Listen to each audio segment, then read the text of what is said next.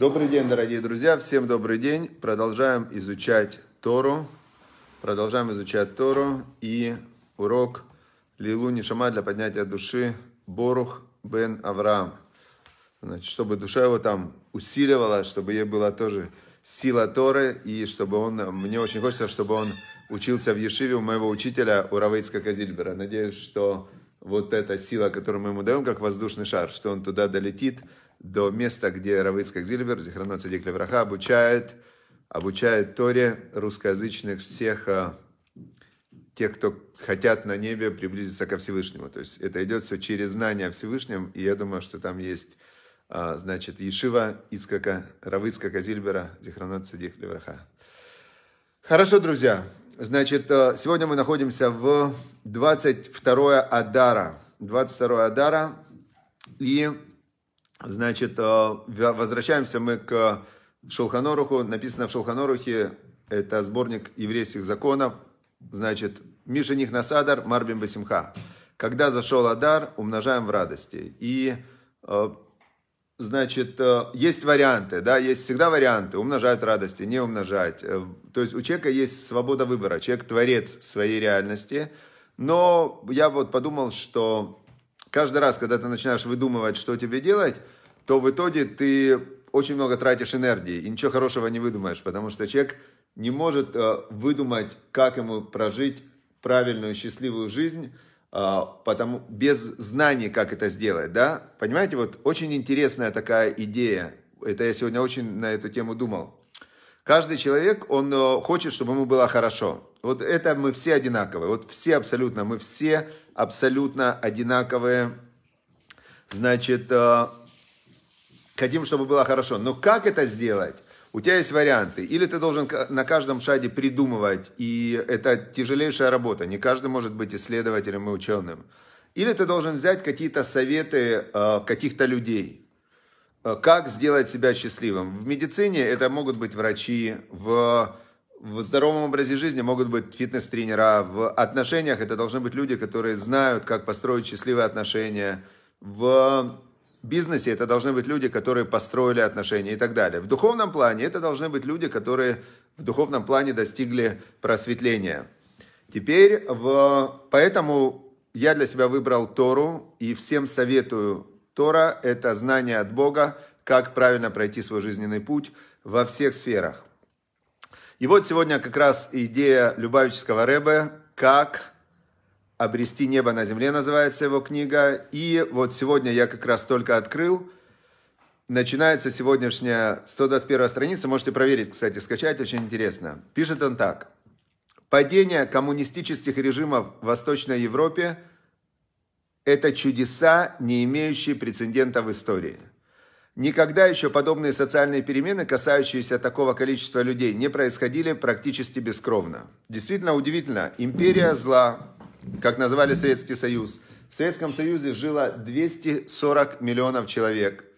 А, и он, эта империя распалась абсолютно бескровно. Римская империя, ее уничтожили эти, э, вот здесь, вот, вот, Римскую империю уничтожили дикие люди, вот эти дикие люди, как же они назывались, эти дикие люди? Язычниками их называли, еще их называли, этих диких людей.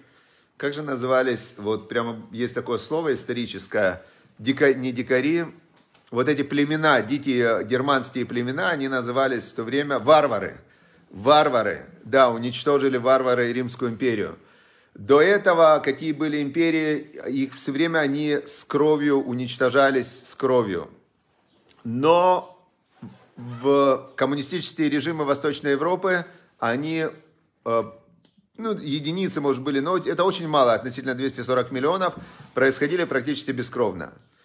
Э, значит, э, дальше пишет Рэбе, происходившее в недавнем прошлом в Ирате также относится к несомненным чудесам. Те самые скады, ракеты, от которых погибло бесчисленное количество иракцев, беспомощно падали на святую землю. Солдаты и офицеры союзника видели в своей победе явное чудо.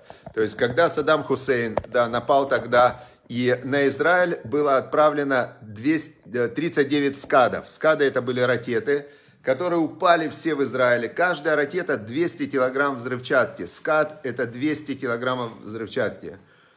И, значит, э, они упали все в Израиле, и не погиб ни один человек. Можете себе представить? Это, это удивительно, это в голову не влазит. Но есть чудеса в наше время.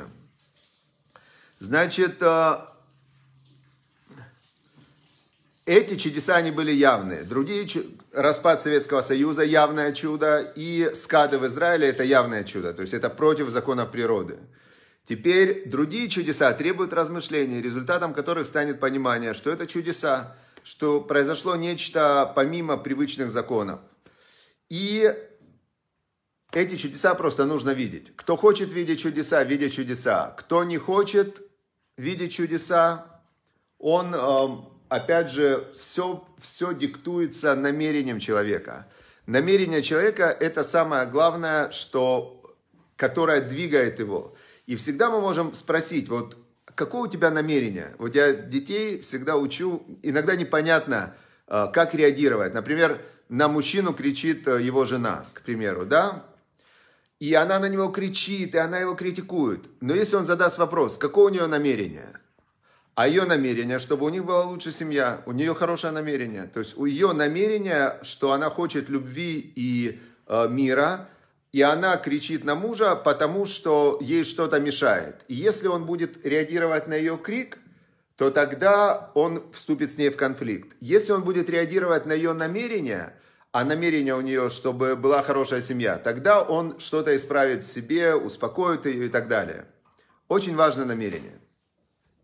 Теперь с чудесами то же самое. То есть тот, кто хочет увидеть чудеса Всевышнего, он видит. У него просто вообще везде все чудо. Цветок чудо, утро чудо, рука чудо, что шевелится, да? Все, все, все чудо. Теперь тот, кто хочет доказать, что Бога нет, доказать, что все случайно, его намерение идти против Бога, он будет ту же самую реальность интерпретировать по-другому. Как есть известная история, ну, это самый яркий пример, что стоит стакан, стакан, и в нем, значит, вот стакан, в нем 200 миллиграмм помещается, и в нем 100 миллиграмм воды. Теперь один говорит, оптимист, это полуполный стакан. Он, смотрите, он полный, вода есть. Это говорит оптимист. А, пессимист говорит, да он полупустой уже этот стакан, и сейчас еще вообще закончится эта вода, а, она испаряется.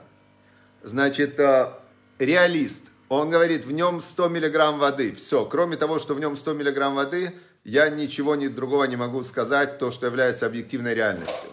А Сальвадор Дали смотрит на стакан и говорит, вы знаете, я вижу в нем слона. Вижу в нем слона. И он реально видит в нем слона. Это Сальвадор Дали.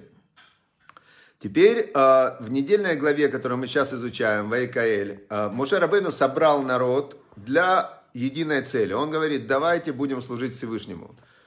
Народ говорит, давайте, мы этого и хотим, мы только этого и хотим, сказал народ, когда получали Тору, народ Израиля сказал, на асева нишма, услышим, а потом будем разбираться. Сделаем, вернее, сделаем, а потом будем разбираться. На асе нишма. Все, они все были готовы. Потом Ашарабейну поднялся на гору и получал Тору. Получал он там Тору, это очень интересная история. Он получал Тору, 40 дней он был на горе, не ел, не пил, это известно. И говорит нам устное предание, то, что передается устная Тора, что он, почему он там 40 дней был? Он, вначале он не ел, не пил, он приходил в духовное состояние, когда он был полностью духовный. Все это время он пытался получить Тору и не мог, потому что Тора – это духовное, это знание от Всевышнего, а Машарабейну был материальный. И материальное не может воспринять духовное. То есть не может обезьяна понять э, высшую математику и алгебру. Ну, не может. Даже она не может не просто духовное понять, она не может интеллектуальное понять. Обезьяна, она устроена лучше, чем человек. Она активная, она сильная, она по, по деревьям летает. То есть обезьяна очень э, усовершенствована в физическом плане. У нее шерсть красивая, там, ну, то есть вообще обезьяна прекрасно выживает. Но математику понять не может. Не может математику понять обезьяна. А Тору тем более обезьяна не может понять. И Машера Бейну, который был человек, но он не мог понять Тору, он, он не мог ее запомнить, потому что вся Тора это знание от Всевышнего, Творца мироздания э, от начала. То есть Тора начинается «Берешит барай луким это шамаем арец». Вначале сотворил Бог небеса и землю. И в этих словах это письменная Тора, а в них была зашифрованная информация, как это все происходило. И Маше Рабейну, который э, должен был воспринять всю Тору, он не мог. И вот к сороковому дню, к сороковому дню он утратил человеческую структуру тела. То есть 40 дней, интересно, это время, когда, э, когда зародыш, когда из яйцеклетки вырос, на сороковой день душа вселяется в зародыш. 40 недель э, плод в, находится в матке у женщины, развивается перед выходом на, в этот мир. А Машарабейну к сороковому дню он переродился в духовное создание, которое в нем уже не было материальности. И именно к сороковому дню он получил Тору. От Всевышнего он ее, как, знаете как, когда э, ты берешь, у тебя есть телефон, и ты на этот телефон пишешь руками телефонную книгу, пишешь, пишешь, у тебя там тысяча телеф... 10 тысяч телефонов ты хочешь записать. И ты эти 10 тысяч телефонов ты записываешь, оно сбивается, ты записываешь, оно сбивается. А потом ты через интернет входишь в облако, и у тебя вся записная книжка скачивается за 3 минуты в телефон. И у тебя 10 тысяч телефонов, которые из облака перешли в записную книжку телефона. Вот то же самое Машерабену. К сороковому дню он получил всю Тору, и со скрижалями, которые символизировали левое и правое полушарие. Две скрижали, это было правое и левое полушарие, и они были, а, когда он спустился, это были скрижали из сапфира.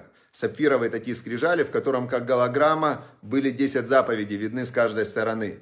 И он, получив э, Тору, вот эту Тору от Всевышнего, написано «скрижали сделал Всевышний», и Тору, э, Тора была записана Всевышним. То есть Э, он получил Тору на таком высочайшем уровне, что когда он спустился с этими скрижалями, а народ в это время, а народ в это время, они 40 дней ждали Машарабейну, их потихоньку отпускало, отпускали, они забывали чудеса, как мы с вами забываем все хорошее, что Бог для нас сделал. Они забывали, как они переходили море, они забывали 10 казней. Человеку свойственно забывать. То есть я могу по себе сказать, Прошло там 10 дней, как умер отец. Вначале это было потрясение, а потом голова заполняется, бытовуха, день и так далее. И уходит, как-то уходит вот эти все очень яркие моменты, они уходят из э, памяти, из восприятия. И когда они 40 дней, они ждали Машера Бейну, их отпускала духовность, отпускала, отпускала. И к 40 дню, когда Машера Бейну поднялся на самую высокую духовную ступень, а они опустились уже э, от того момента получения Торы на горе Синай, когда они все слушали э, «Я Бог твой, который вывел тебя из земли египетской», когда они видели, написано, они видели голоса, они видели, да, они видели голоса, да, то есть они были на ступени восприятия, что они видели духовность, как пророки. И тут их отпускают, отпускают, и они говорят Аарону, сделай нам божество, которое будет идти перед нами. Дай нам посредника, дай нам кого-то, как Машера Бейну. То есть они, в принципе, просили, чтобы был кто-то, через кого они могут служить Всевышнему. И когда они сказали, там сделали тельца, это я сейчас, я же обещал сделать урок на эту тему, я сейчас изучаю, чуть-чуть я туда зашел сейчас, это, это очень интересно. В общем, дальше мы продолжим. Будет отдельный урок про золотого тельца, как это было. На неделя наша глава. После того, как они сделали, Машерабейну поднялся опять на гору, получил вторые скрижали, которые уже были намного проще, и скрижали вторые сделал он сам. Это метафора, что мы должны подготовить себя к получению Торы. Уже мы не можем получить Тору в подарок, как Машерабейну. Мы не можем, нет доступа в облако. Мы должны своим трудом, работая над своими качествами, над своей добротой, подготовить себя к тому, чтобы получить Тору. Он получил вторые скрижали, и, значит, э, спустился, и он думает теперь, а как же мне теперь объединить народ? Он уже понял их ошибку, которая была золотым тельцом, и он им говорит, давайте будем вместе строить мешкан. Мы должны все вместе строить мешкан, стинию, передвижной храм. Мы будем заняты, мы все принесем, каждый принесет свое приношение, мы будем все строить, мы будем там, очень все такое было очень э, красивенько, красивенькие все были детали. И вот мы сейчас, они построили эту стинию, да, а мы сейчас изучаем. И а мы сейчас изучаем вот сегодняшний отрывок. Э, Ваясу коль хахам лев босем амлаха. Сделали они мешкан. И идет перечисление. 10 полотнищ, полотнищ из весона крученного в 6 сложений, какая-то синета, пурпур, червленица, э, керувим работы парчевника были вышиты там эти крувим, крувим эти ангелы на, на вот этих всех то есть э, дальше, длина одного полотнища 28 локтей, ширина 4 локтя, единая мера для всех полотнищ, 5 полотнищ здесь, 5 там, петли из какой-то синеты. Короче, идет перечисление, 5 э, глав, мы, идет перечисление, как был устроен этот мешкан. И для меня всегда была загадка, почему и для чего нам надо 5 глав изучать вот эти детали, которые к нам уже не имеют никакого отношения. Это был передвижной храм в пустыне, только в пустыне он был актуален, только в пустыне они, когда были 40 лет в пустыне, они им пользовались. Почему, зачем нам 5 глав Тора уделяет этому мешкану? Теперь есть такая, есть такая мешна, которую говорят обычно после изучения Торы, говорят из устной Торы такую мешну. Говорят так. «Э, Раца Кадошба Раби Хананя бен Акашья Омер. Был такой великий раввин, Раби Хананя бен Акаш его звали. Он говорил, Раца Кадош Баруху, хотел Бог, лизакот от Израиль, удостоить Израиль, лифихах, поэтому Ирбалаем Турава Мицвод. Поэтому он для них умножил Тору и заповеди. Шенеймар Ашем Хафец Лиман Ситко, что Бог хочет а, ради святости, ради справедливости – Э, Игдиль Турава и Адир, он умножил, увеличил Тору и сделал ее великой. Как это работает? Это работает так. Человек не может минуты сидеть без дела. Мозг человека, он постоянно, постоянно должен чем-то заниматься. Все люди в мире, э, они все время о чем-то думают. Вот без остановки. Человек не может не думать. Он, если он не думает, он спит или он мертвый. Все остальное время его ум должен работать. Теперь, если э, над чем думают люди целый день. Но если ты занят чем-то, то тебя заняли работой, и ты занимаешься работой, выполняешь какие-то функции. Теперь, а, если ты математик, ты складываешь циферки, вычитаешь циферки, складываешь циферки, вычитаешь, то есть у тебя этот день тоже занят. В принципе, циферок много, ты можешь хоть целый день их складывать, вычитать, делить, корни из них выводить. То есть ты занят, хорошо. А дальше-то что? Теперь, а, если ты хочешь служить Всевышнему, есть много людей, которые говорят, я люблю Бога, душа это важно. Да, дни жизни человека 70-80 лет, а дальше уходишь из этого мира. Да, да, говорят люди. Вот, э, надо подумать бы о душе. Конечно, надо подумать. Что все время деньги, деньги, там, то, все. Надо о душе-то подумать. И, и залез куда-то в Facebook, начинает комментарии читать, политика, шмалитика, фильмы, сериалы и все. Нечем заняться. Поэтому Бог, когда Он э, хотел удостоить Израиль, народ Израиля и тех, кто хотят служить Богу нон-стоп с утра до вечера, Он дал вот такую Тору. Сиди целый день и изучай, как устроен мешкан, как были все вот эти вот э, каждую деталечку, как выглядела каждая деталь. И ты, изучая это, это слова Всевышнего, ты соединяешься с Богом. Все. Устал изучать, есть заповеди. Бикур Халим, проведай больных. Есть заповеди, а значит, э, э, Гмилут Хасадим, сделай добро и так далее. Есть много заповедей, которые ты можешь использовать. Все, давайте сейчас помолимся друг за друга. Значит, молимся друг за друга, чтобы Всевышний дал каждому из нас добра, чтобы выздоровели все ваши близкие, за которых вы молитесь, чтобы выздоровели все близкие, чтобы Бог дал здоровье, благополучие, мир всем хорошим, добрым людям, чтобы злодеи исправились, чтобы злодеи, они занялись чем-то полезным – чтобы злодеи, они вместо того, чтобы думать о том, как друг друга уничтожать и мешать хорошим людям, чтобы злодеи занялись делом, учили Тору, делали заповеди, проведывали больных, помогали сиротам, вдовам и так далее. Вот за это надо молиться, чтобы люди были добрыми, веселыми и счастливыми. Все, если нечем заняться, я молюсь, молюсь за мир, пишу за мир, молюсь за мир, чтобы было рефаш лама Толя Бентаня, чтобы было всем, кто за эфир. Вся семья болеет, всем здоровья. Елена Веселова, чтобы вся ваша семья выздоровела, были здоровые, занялись потом здоровым образом жизни, были здоровые, сильные, добрые, веселые, счастливые, чтобы был шалом в душе, шалом в семьях и шалом в странах. Все, всем пока.